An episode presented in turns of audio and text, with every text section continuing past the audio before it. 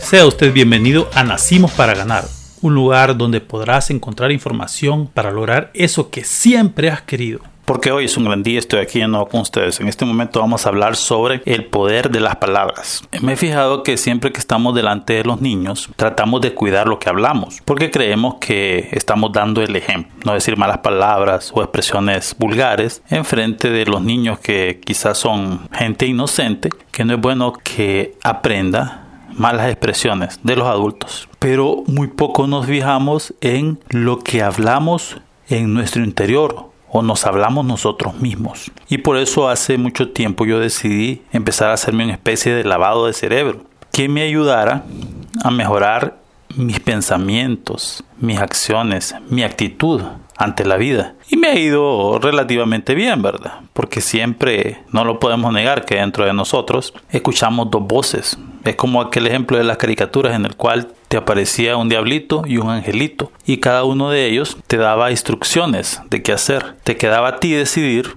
a quién obedecer o de quién recibir consejo.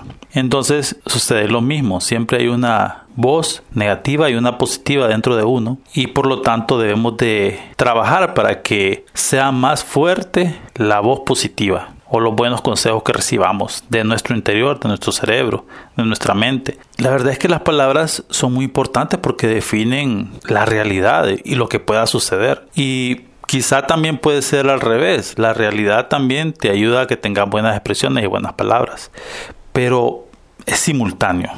A medida te van sucediendo cosas buenas, tus palabras mejoran. Y aunque tal vez las cosas no estén tan bien, no se ve el panorama tan excelente, es bueno empezar nosotros a practicar el hecho de, o sea, tener ciertas reflexiones o frases o lecturas o palabras en nuestra mente que nos ayuden a que el panorama se vea mejor y que nosotros estemos como llamando con nuestras expresiones, con nuestros pensamientos, con nuestras palabras, que sucedan las cosas, ¿verdad? Hay mucha gente que no piensa antes de hablar y lo primero que se venga es lo que dicen, tal vez lleno de ira o resentimiento o frustración o miedo. Y eso también debemos de tomarlo muy en cuenta porque el cerebro no acepta los no. Por ejemplo, si tú le dices al cerebro, eso es una bicicleta, tu cerebro automáticamente piensa en una bicicleta. Pero si le dices tú también al cerebro, eso no es una bicicleta, automáticamente también tu cerebro visualiza la bicicleta. Entonces, tanto lo que le dices, positivo o negativo, él reconoce algo. Entonces, es mejor hablarle. Por ejemplo, si tú le quieres decir a los niños en una escuela que no griten, funciona mejor que pongas un rótulo que diga hablen en voz baja. Porque si pones no griten, ellos van a visualizar el hecho de gritar y lo van a tener más presente y quizá hasta lo realicen. La verdad es que tus palabras tienen el poder de crear tu vida o pueden destruirla también. Hay una metáfora. Un hombre le dijo a un sabio cómo poder solucionar el problema de haberle expresado muchas palabras dolientes a su hijo. Y el sabio le dijo, ven, y se fueron a una montaña con una bolsa repleta de plumas.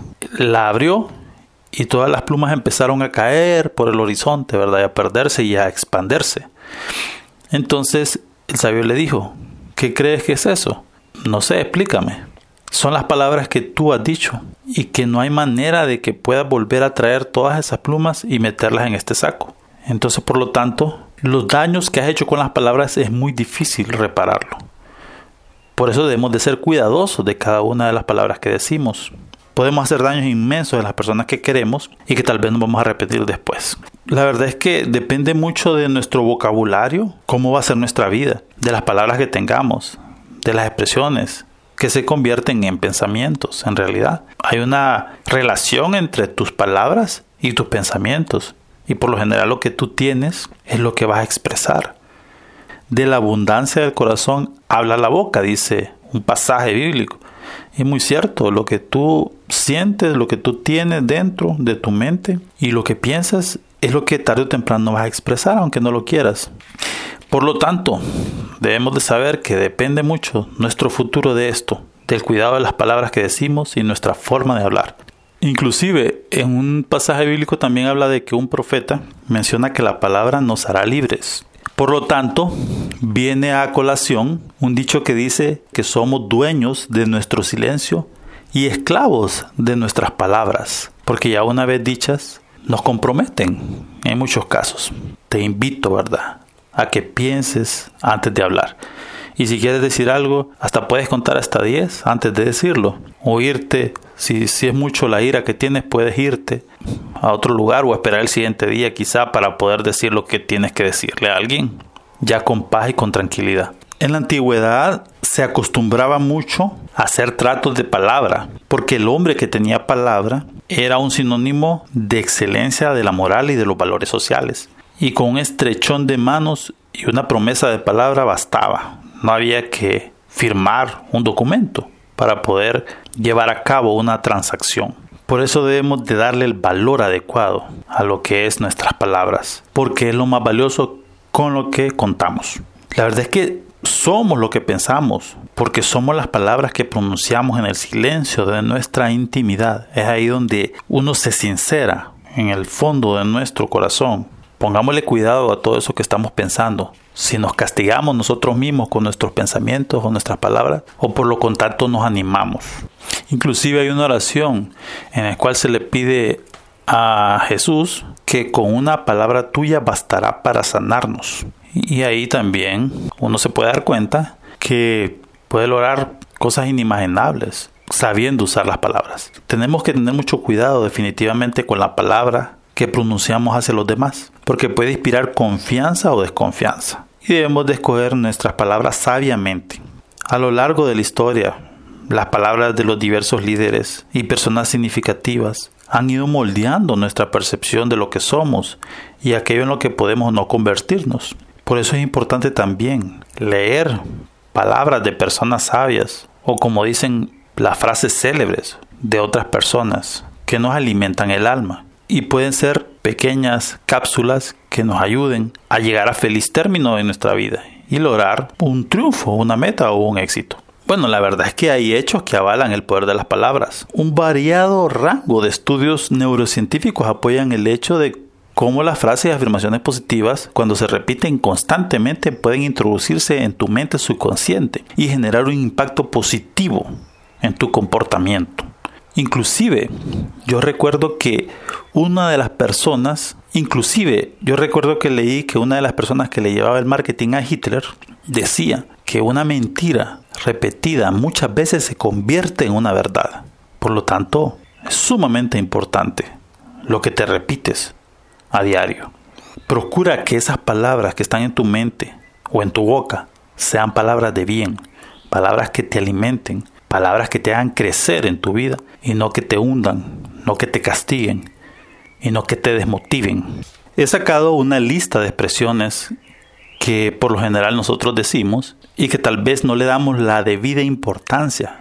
Al mencionártelas quiero que le pongas cuidado, no solo a estas expresiones, sino que a todas las que tú a diario pronuncias. Por lo general nosotros tendemos a decir no puedo, no soy capaz o no me lo merezco. El hecho de realizar determinada acción o cuando es algo nuevo para nosotros que nos llena quizá de dudas o temor y por eso decimos no puedo así de una manera inconsciente, ¿verdad? Pero tú mismo te estás atando a no lograrlo. ¿Por qué no lo cambias por decir lo voy a intentar?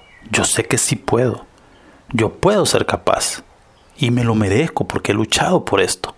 Y porque he estado esperando esta oportunidad por mucho tiempo. Si tú afrontas esa oportunidad o ese momento de una manera diferente, con una actitud positiva y de creencia en vos mismo, lo puedes lograr y estás en lo correcto y estás en lo cierto.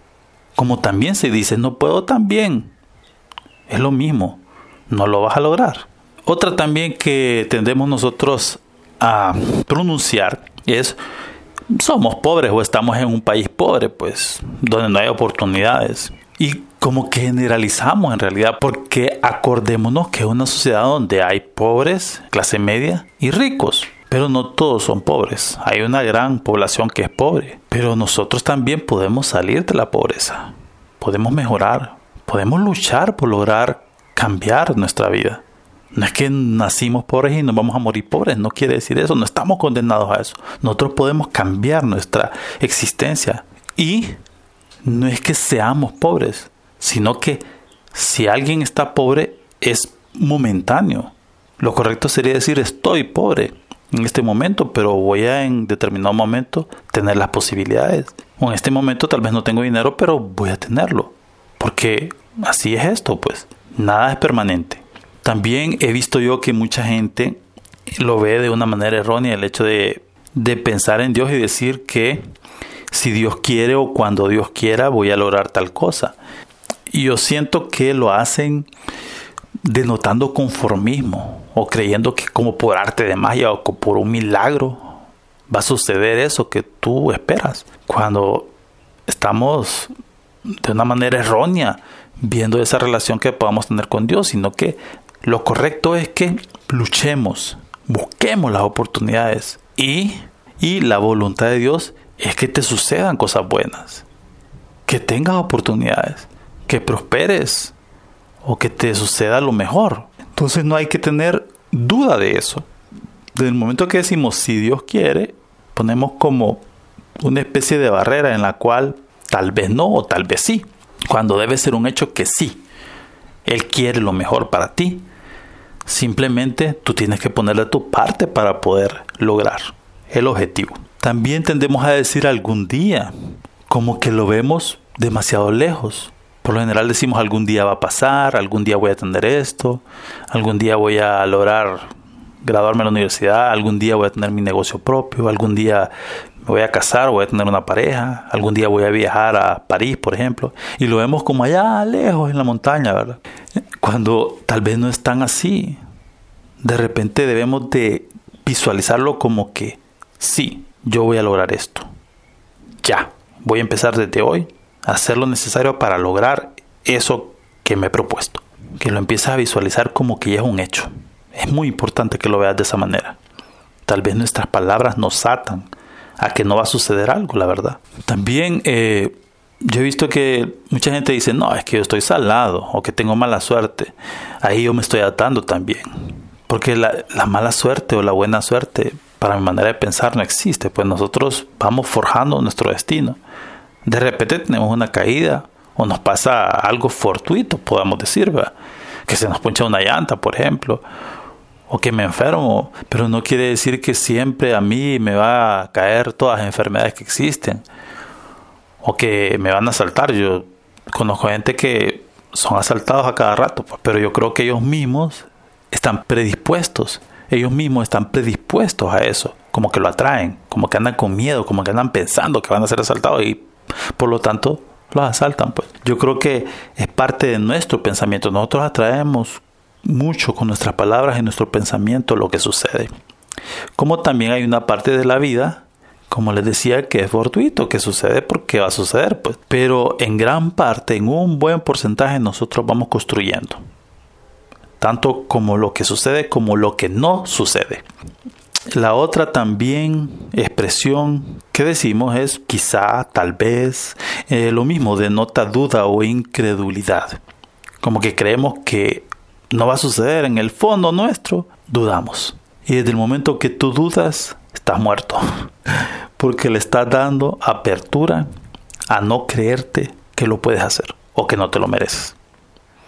Entonces, muchas de las cosas que no te suceden, aunque tú te esfuerces, no sé si te has dado cuenta o te has fijado de que a veces nos esforzamos bastante, demasiado a veces por algo, y ponemos mucho nuestro empeño, nuestro tiempo, nuestro dinero, y no se da. La vida es algo misteriosa en ese sentido, a veces no se da. Y a otras personas que tal vez no hacen mucho esfuerzo, sino que más o menos ahí sí se les da. Entonces yo creo que tampoco debe ser ni mucho ni muy poco, sino que en un sano equilibrio. Pero en tu mente también tiene que estar claro de que te lo mereces y que lo vas a lograr. Ahí también tiene que ver la, la fe, el hecho de que tú consideres que sí lo vas a lograr.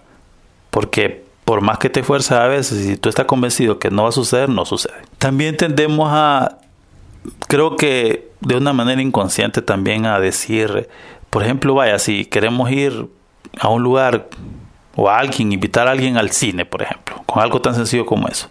A veces le decimos a alguien, ¿no quieres ir al cine? El hecho de mencionar la palabra no, como que te predispone, como que te predispone a que la persona te va a decir que no. O verdad que a veces, o también he escuchado yo expresiones de vendedores, no quiere esta camisa o no quiere este reloj o este pantalón. Yo pienso que también ahí vamos como en el fondo se está manifestando lo que tú en realidad crees que va a suceder. O sea, en este caso, no crees que te va a comprar algo. Entonces, lo mejor es cambiar ese vocabulario que a veces ni te das cuenta que lo pronuncias. Pero simplemente decir, mire, ¿quiere usted este reloj?